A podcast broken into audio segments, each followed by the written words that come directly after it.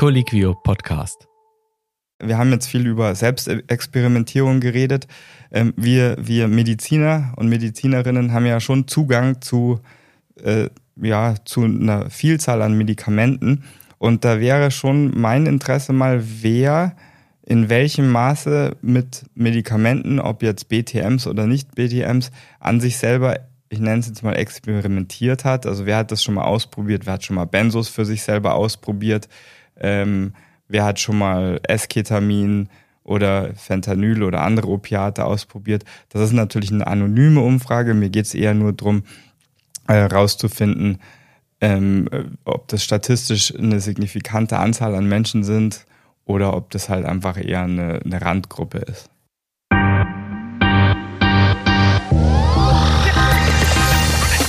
Ein herzliches Hallo, mein Name ist Jan, ich bin Mitarbeiter bei Colliquio, Deutschlands größter Ärzteplattform im Internet.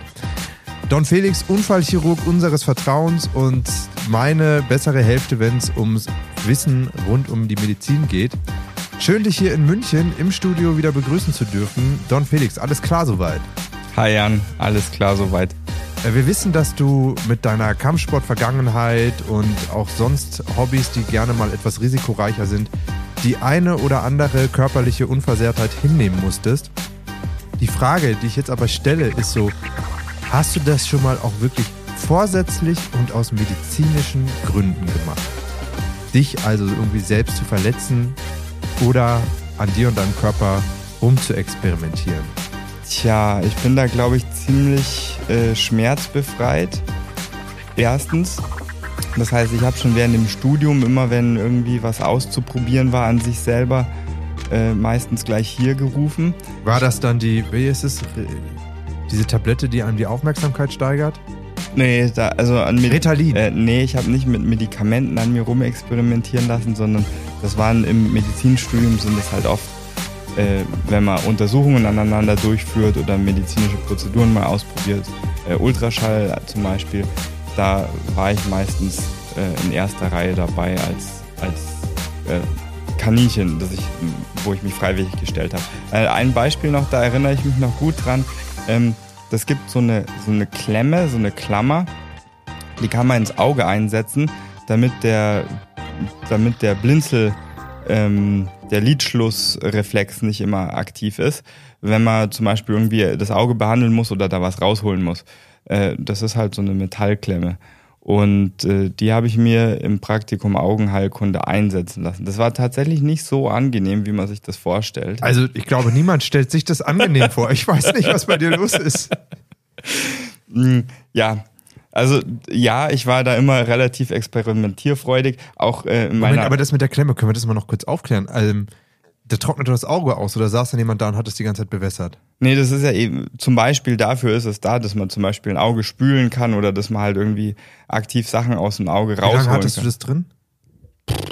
Fünf Minuten oder so. Also ich erinnere mich nur, dass mir die Augen gelasert wurden ähm, für die Sehschärfe. Ich weiß nicht, wie der genaue Begriff ist und man dann ja auch dort Anästhetika und so weiter getröpfelt bekommt ohne Ende. Ja, ja.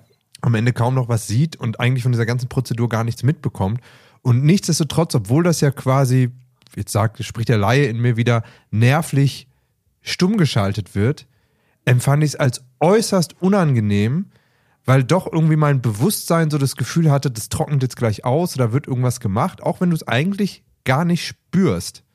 Und dass du dir das dann fünf Minuten freiwillig da gönnst, ohne alles, puh, Okay. Was mein, war die Erkenntnis daraus? Jetzt du weiß ich, kein wie, Augenarzt werden. Jetzt weiß ich, wie sich das anfühlt. Weißt du, also ich meine, natürlich gibt's Limits.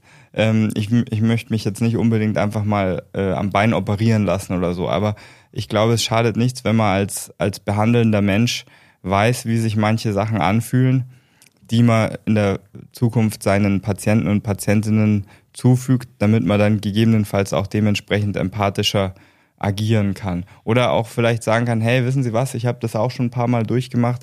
Das ist äh, nicht so schlimm, wie Sie sich äh, Sorgen machen. Also Sie haben vielleicht mehr Angst, als tatsächlich notwendig ist. Ein gutes Beispiel dafür ist zum Beispiel ähm, Blutabnahmen oder, oder einfach eine Spritze bekommen oder so. Da gibt's ja schon Menschen, die da große Angst davor haben. Und bei Erwachsenen, bei denen die Angst sich schon eingebürgert hat, äh, kann man die vielleicht noch ein bisschen beruhigen. Ganz nehmen kann man die denen nicht. Aber bei Kindern kann man tatsächlich denen die Angst ein bisschen nehmen. Vor allem, das heißt, du sitzt vor so einem Kinderpatient und sagst, guck mal, der Dr. Don Felix macht das jetzt erstmal bei sich. Nee, aber ich habe, also man kann denen natürlich schon sagen, du, schau mal, das habe ich auch schon gehabt. Mhm. Ähm, das, das ist nicht so schlimm. Oder, also ich mache das hauptsächlich bei meinen eigenen Kindern, wenn ich denen gut zurede, weil ich ja zum Glück meiner persönlichen Meinung nach keine Kinder behandeln muss, regelmäßig, mhm. nur im Notfall. Ähm, oder andere Maßnahmen, zum Beispiel Magensonden legen oder so, da kann man den Leuten halt dann sagen, wie es, dass man das schon mal erlebt hat und dass das nicht so schlimm ist. Wie es und das hast du selbst bei dir gemacht? Also eine Magensonde habe ich mir tatsächlich mal selber gelegt, ja. Dein Ernst jetzt? Ja ist da nicht der Schluckreflex und alles, was da einsetzt? Also wie eisern muss der Wille sein, um sich selbst so einen Schlauch in den Hals bis in den Magen zu schieben? Ich fand es ehrlich gesagt wenig, gar nicht so schlimm wie, äh, also ich fand es nicht so schlimm, wenn man ganz ehrlich ist. Ich meine, das ist jetzt nichts, was ich äh, zum Spaß machen würde, aber wenn ich jetzt irgendeine Problematik hätte, wo ich das brauchen würde, dann würde ich sagen, okay, das kriege ich ziemlich locker runter. Aber wie kamst du zu der Situation? Hast du es irgendwie mal verpasst, eine Magensonde richtig zu legen? Wolltest du einfach wissen, wie es ist? Hattest du. Das war ehrlich gesagt eine Proof of Concept Situation, ähm, weil ich jemanden hatte in der Notaufnahme, der wirklich meiner Meinung nach deutlich zu viel Aufwand um diese Situation gemacht hat. Und ähm, aber ich habe dann in meinem Kopf habe ich mir gesagt, naja gut, du weißt es tatsächlich nicht. Vielleicht ist es tatsächlich so katastrophal, dass diese diese Panik, die jetzt hier ausgelöst wurde in der Notaufnahme, ähm, gerechtfertigt ist. Und dann habe ich mir gedacht, naja gut, jetzt probierst du es einfach mal aus und schaust, wie schlimm das tatsächlich ist. Und dann kannst du dich wenigstens dazu äußern. Und mir ist vollkommen bewusst, bevor jetzt die Kommentare kommen, äh, das ist ein Unterschied, wenn man krank ist oder sich nicht gut fühlt, äh, so eine Maßnahme durch, durchgeführt zu bekommen im Vergleich zu jemand macht es gerade während er gesund ist. Nichtsdestotrotz habe ich ja trotzdem die unangenehme Gefühle miterlebt und ich, ich persönlich habe sie jetzt als nicht so ganz schlimm eingeschätzt. Da gibt es schlimmere medizinische Prozeduren, die ich nicht so geil finde. Also krass, dass du es aber trotzdem an dir selbst gemacht hast und nicht einen Kollegen oder eine Kollegin gebeten hast, das zu machen. Ich erinnere mich nämlich auch noch zu meinen Rettungsdienstzeiten äh, da hat man auch als Anfänger oder Praktikant ähm, schon in den Venen von, äh, wie soll man sagen, hilflosen PatientInnen rumgeprökelt. Hat sich auch leiten lassen von Sprüchen der anderen. Ja, ist gar nicht so wild, tut gar nicht weh und so weiter. Und erst im Laufe dann nochmal der weiteren schulischen Ausbildung haben wir uns dann als Schüler und Schülerinnen einfach mal selbst eine Venenverweilkanüle, wie der genaue Begriff ist, gelegt beziehungsweise in die Arme gepiekst. Und ich musste sagen, das war eine ganz schöne Erkenntnis für mich. Und ich finde es nämlich ultra unangenehm. Also. Ah, was? Ja, ich finde es super bekloppt. Ich bin seither auch noch mal ein paar Mal zum Blutspenden gegangen und muss sagen, es ist jedes Mal für mich eine riese Hürde. Ähm, ich kann Blut anderer Leute sehen. Wenn ich mein eigenes sehe, kippe ich fast um.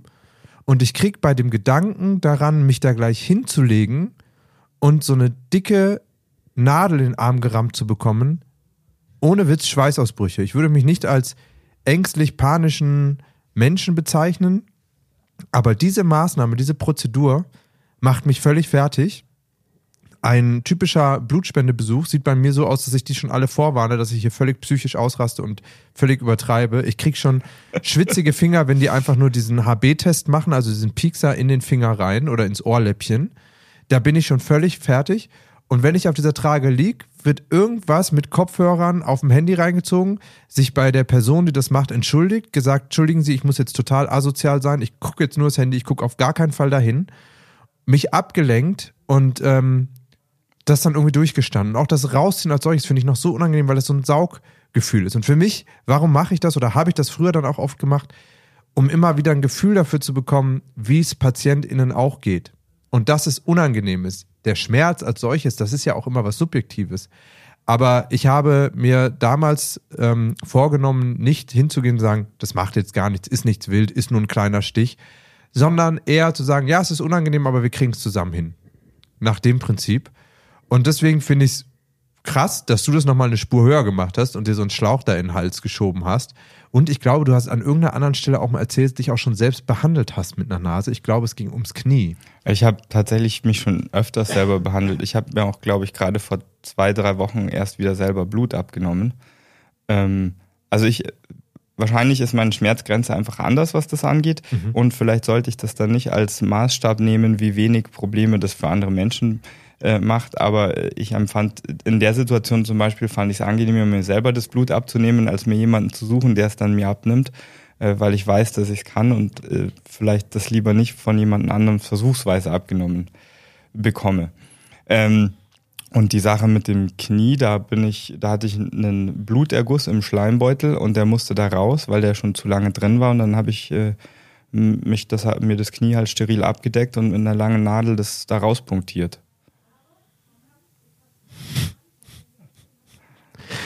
Äh, nenn, wir nennen dich ab sofort nur noch Don Felix MacGyver, ähm, der Selbstbehandelnde. Die Krankenkasse hat sicherlich gefreut, solange es keine nachfolgenden Komplikationen gab, dass da der Gang zum Arzt oder zur Ärztin erspart geblieben ist. Äh, aber krasse Sache. Warum ich das aber auch frage, ist das eine ist sicherlich das Verständnis für die Reaktion bei Patientinnen und Patienten, wenn man Maßnahmen durchführt, das nachfühlen zu können. Ähm, soll jetzt nicht bedeuten, dass sich jeder einfach mal auf dem OP-Tisch liegt, einfach nur um Narkose durchzuleben. Aber glaube ich, so ein Gefühl dafür zu haben, was man denn eigentlich macht. Die andere Frage, und du hast sie so in deinem Studium ja schon so ein bisschen beantwortet, zielt aber darauf ab, wie weit wärst du bereit zu gehen, um einen weiteren Proof of Concept oder auch eine Verbesserung ähm, zu unternehmen. Das heißt, du hast irgendwelche Behandlungsformen und bist nicht hundertprozentig einverstanden und jetzt kommt jemand und geht, ja, dann machen wir es doch mal irgendwie anders. Medikamente, habe ich gehört, waren im Studium nicht so das Ding. Grundsätzlich, wenn du sagen würdest, hey, jetzt kommt äh, jemand auf mich zu und sagt, ich habe hier eine ganz tolle neue Pille, ähm, die hilft dir in einem alltäglichen Problem, das du als Arzt oder Ärztin in einer Operation oder sonst was hast, aber wir müssen sie erstmal an uns ausprobieren. Wärst du bereit, das zu machen? Eingeschränkt. Also ich, ich denke gerade an die Patienten, die wir und Patientinnen, die wir in der Notaufnahme haben, ähm, denen wir Schmerzmittel anbieten und die immer sagen, nee, also Tabletten nehme ich halt nicht so gerne. Und das Witzige ist, also wenn du mir als Optionen anbietest, möchte ich Medikamente als Versuchskaninchen ausprobieren oder irgendwelche medizinisch invasiven Maßnahmen, so wie Blutabnahme, äh, ähm, Klammer ins Auge oder sowas wir gerade angesprochen haben, dann wäre ich hundertprozentig immer bei der nicht medikamentösen Selbst Experimentierung dabei. Mhm. Aber das ist, glaube ich, einfach nur so meine innere Einstellung. Ähm, aber das bringt uns übrigens zu, einer, zu einem ganz interessanten Nebenpunkt und zwar die Medikamente, die werden ja, die müssen ja tatsächlich an irgendwelchen Menschen ausprobiert werden und die werden ja häufig erstmal an, an gesunden Kohorten ausprobiert und, und das sind eben oft männliche Studierende. Und da ergibt sich dann letztendlich auch so ein bisschen die Gendermedizin draus, weil viele Medikamente eben nicht ausreichend an beiden Geschlechtern getestet worden sind und somit die, ähm, die Nebenwirkungen, Nebenwirkungsprofile häufig eher auf die Männer zutreffen als auf die Frauen. Aber das ist eher so eine Nebenbemerkung. Hm. Aber warum ich das ganze Thema heute überhaupt aufbringe, ähm, hat vollen Hintergrund. Ähm, wir haben auf Colliquio jüngst einen Beitrag veröffentlicht, den ich jetzt mal so im Groben auch wiedergeben möchte, weil der mich auch nachhaltig beeindruckt hat. Gerade für die ganze Medizinerkaste, so nenne ich es mal, die ja auch davon profitierte, dass es immer Leute gab, die ganz neue Methodiken ausprobiert haben, weiter denken konnten oder auch mal zufällig, ich glaube Penicillin war so eine Sache, mhm. auf ein Medikament gestoßen sind, das dann die Therapiewelt revolutionieren sollte mit wie viel Herzblut man das aber auch betreiben kann, haben nämlich im Jahr 1898 zwei Ärzte aus Kiel gezeigt. Und das ist schon brutal lang her, oder? Das ist brutal lang her. Ich glaube, da gab es noch nicht so Augenklemmen. Da waren wahrscheinlich dann drei Leute da und haben das Auge aufgerissen, wenn es gespült werden sollte. Und im Zweifel, gerade in Kiel, wurde wahrscheinlich einfach frisches Salzwasser aus der Ostsee genommen. Zur Freude des äh, Patienten oder der Patientin. Also, wir sind in Kiel am 24. August 1898 und ähm, zwei wesentliche Personen waren da beteiligt. Der Klinikoberarzt ähm, Dr. August Bier, Bier wie der Wein, und äh, dessen Assistenzarzt August Hildebrand. Und ähm, der Herr Dr. Bier hatte eine Passion, die dürfte dir gefallen. Sein Schwerpunkt seiner Arbeit war die Amputation. Wobei du bist ja als Unfallchirurg eher der, der wieder Sachen versucht herzustellen und nicht primär die Säge rausholt und Leuten die Beine abnehmen will. Aber ähm, er hat das eben mit Liebe gemacht und hatte aber ein Problem während seiner Passion. Wir haben ja gerade gesagt, hm, 1898, da war wahrscheinlich noch nichts mit Monitoring, EKG, äh, SPO2, was weiß ich nicht, alles, was man heute auch messen kann. Ähm, und somit war es die Herausforderung, die Leute während der Amputation, also nicht mal nachgelagert, am Leben zu halten. Denn Viele sind irgendwie mit Lachgas und Chloroform oder wie auch immer behandelt worden und haben dann die Reise aus der Anästhesie nicht mehr zurück in die Realität geschafft. Und ähm, sind einige gestorben. Der Herr Dr. Bier hat aber wirklich einfach super gerne operiert, amputiert und hatte trotzdem das Interesse, dass die Leute leben und deswegen sich interessiert gezeigt auch noch an anderen Narkoseformen. Und ähm, so hat er sich an der Lumbalpunktionstechnik. Also ich glaube, das ist dann heutzutage die Spinalanästhesie mal versucht. Und ähm, er hat dann gedacht, hm, vielleicht können wir dann was anderes probieren. Und er hat dann eine Kokainlösung genommen. Kokaina. Ja, und hat sich hier wirklich mit seinem äh, Kollegen ähm, in den Selbstversuch begeben.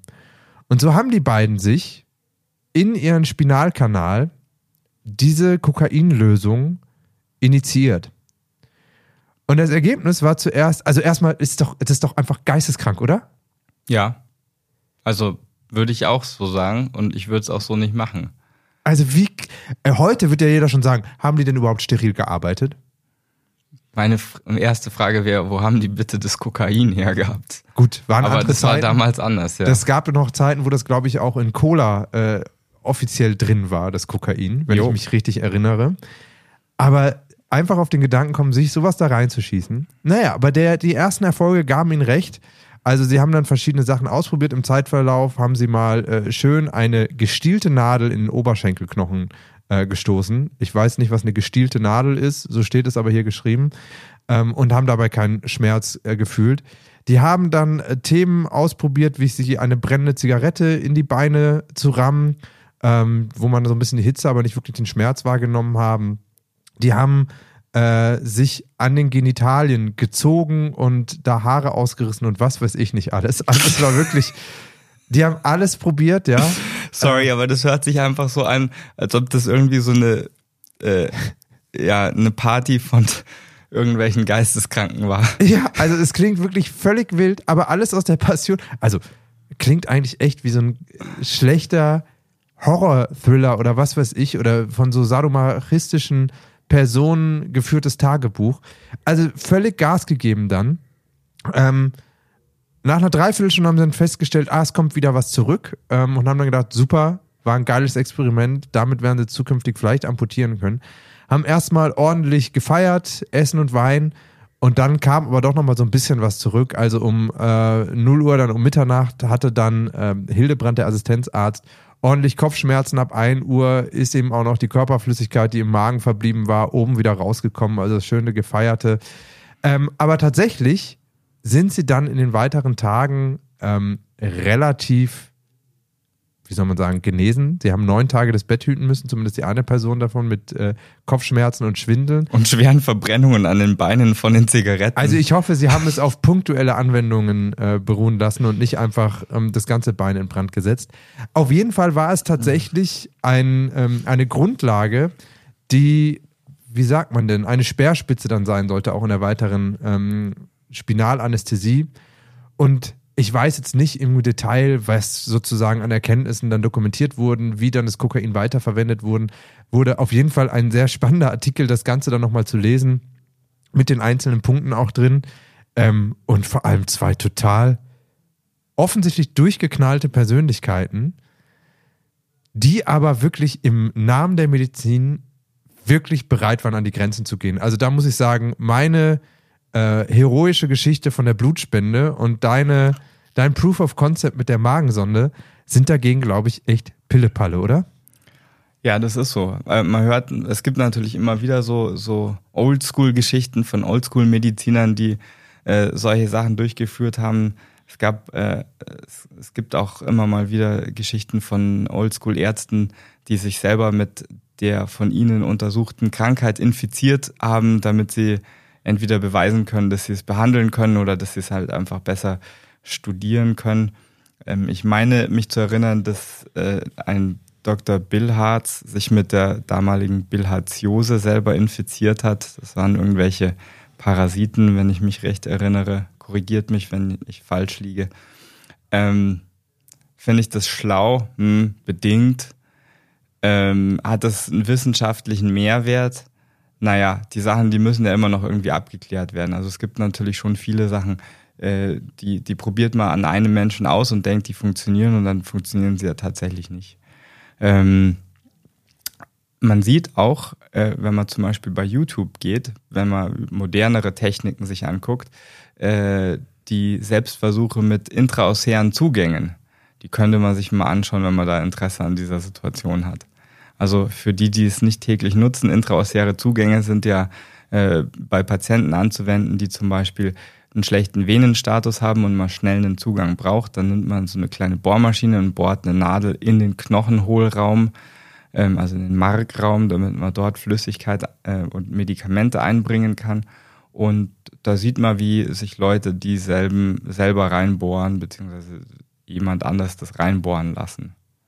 Ja, wäre das Würdest du es für mal machen? Also ich auf gar keinen Fall. Ich habe dir von meinen Blutspendengeschichten erzählt. Auf gar keinen Fall, wenn da jemand mit so einer Bohrmaschine ankam. Ich habe die auch schon gesehen. Ich habe sie auch im Einsatz erlebt.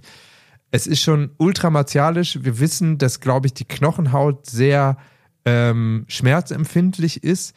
Darüber hinaus dann aber das doch eigentlich gehen sollte. Das ist jetzt aber genau so ein Punkt, dadurch, dass ich es noch nicht bei mir selbst erlebt habe und auch nicht vorhabe, das zu tun. Also irgendwie, da ist meine Psyche komplett außen vor, werde ich das nie machen. Die Frage ist ja eher an dich, nachdem du dir hier schon selbst Blut abnimmst. Ich habe es ja nur machen lassen. Aber wenn du dazu schon in der Lage bist, sehen wir bald auf den Social Media Kanälen des Dr. Don Felix Rizek eine Bohrmaschine, einen Akkubohrer hätte ich zu Hause, den könnte ich dir auf jeden Fall leihen. Also ich werde jetzt nicht die Voraussetzungen nennen, unter denen ich sowas bei mir selber machen würde, weil ich befürchte, dann irgendwelche Follower oder Zuhörer ankommen und sagen, ja, diese Voraussetzungen erfüllen wir für dich, damit, wir, damit du das machst. Und ähm, ich bin jetzt nicht so ganz scharf drauf. Also es gäbe Situationen, wo ich das machen würde. Zum Beispiel, wenn ich unbedingt eine brauche und äh, bevor es jemand anders macht, würde ich sie mir selber bohren. Das auf jeden Fall. Aber ich würde jetzt wahrscheinlich nicht heute Abend in die Klinik gehen und das mal aus Spaß an mir ausprobieren. Also, ähm, es gibt also die Situation wahrscheinlich noch mehr. Ich kann verraten, dadurch, dass äh, Don Felix eigentlich keinen Alkohol trinkt, ist das nicht der Zustand, in dem man ihn versetzen könnte und dann darauf hoffen kann, dass er da vielleicht für eine Dummheit, ähm, wie soll man sagen, zu haben wäre. Auch andere Medikamente hat er ja hier schon verneint. Das heißt, es wäre dann doch wahrscheinlich entweder der medizinische Notfall oder viel andere Überzeugungsarbeit notwendig. Wäre aber am Ende auch wahrscheinlich nicht so bahnbrechend die Erkenntnis, die daraus folgt, wie die, die bei diesen besagten Ärzten hier geschehen ist. Wer Lust hat, sich diese Story nochmal reinzuziehen, der findet den Link auf Colliquio hier in den Show Notes äh, dahin. Ich wollte diese Story einfach nur mal geteilt haben. Ich fand sie sehr unterhaltsam. Dein Eindruck dazu eben auch. Das war eine sehr kurze Folge der ärztlichen Redepflicht. Moment, jetzt, Ja. ich habe noch eine Umfrage in dem, äh, in dem Kontext, die wir vielleicht starten können. Vielleicht können wir auf unserer Website in den Show Notes da so, so eine klickbare Umfrage machen. Und zwar, wir haben jetzt viel über Selbstexperimentierung geredet. Ähm, wir, wir Mediziner und Medizinerinnen haben ja schon Zugang zu, äh, ja, zu einer Vielzahl an Medikamenten. Und da wäre schon mein Interesse mal, wer in welchem Maße mit Medikamenten, ob jetzt BTMs oder nicht BTMs, an sich selber, ich nenne es jetzt mal, experimentiert hat. Also wer hat das schon mal ausprobiert? Wer hat schon mal Benzos für sich selber ausprobiert? Ähm, wer hat schon mal Esketamin oder Fentanyl oder andere Opiate ausprobiert?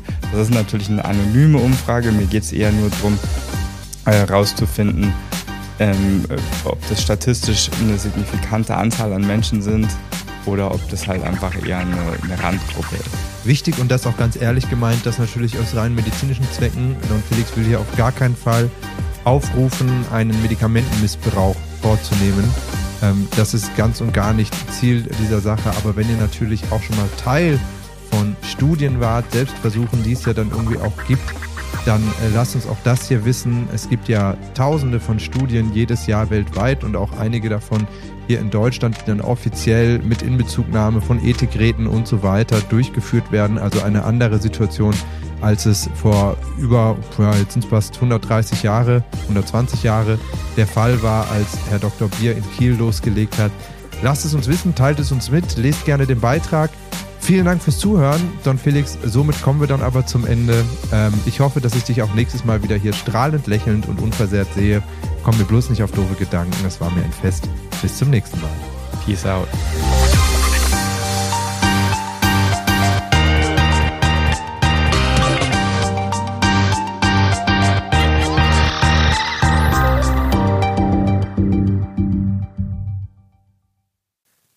Podcast Ärztliche Redepflicht ist ein unabhängiges Formformat für Ärztinnen und Ärzte sowie Medizinstudierende im Auftrag von Colliquio, dem größten deutschsprachigen Ärztenetzwerk. Die Inhalte sind frei von Interessenskonflikten.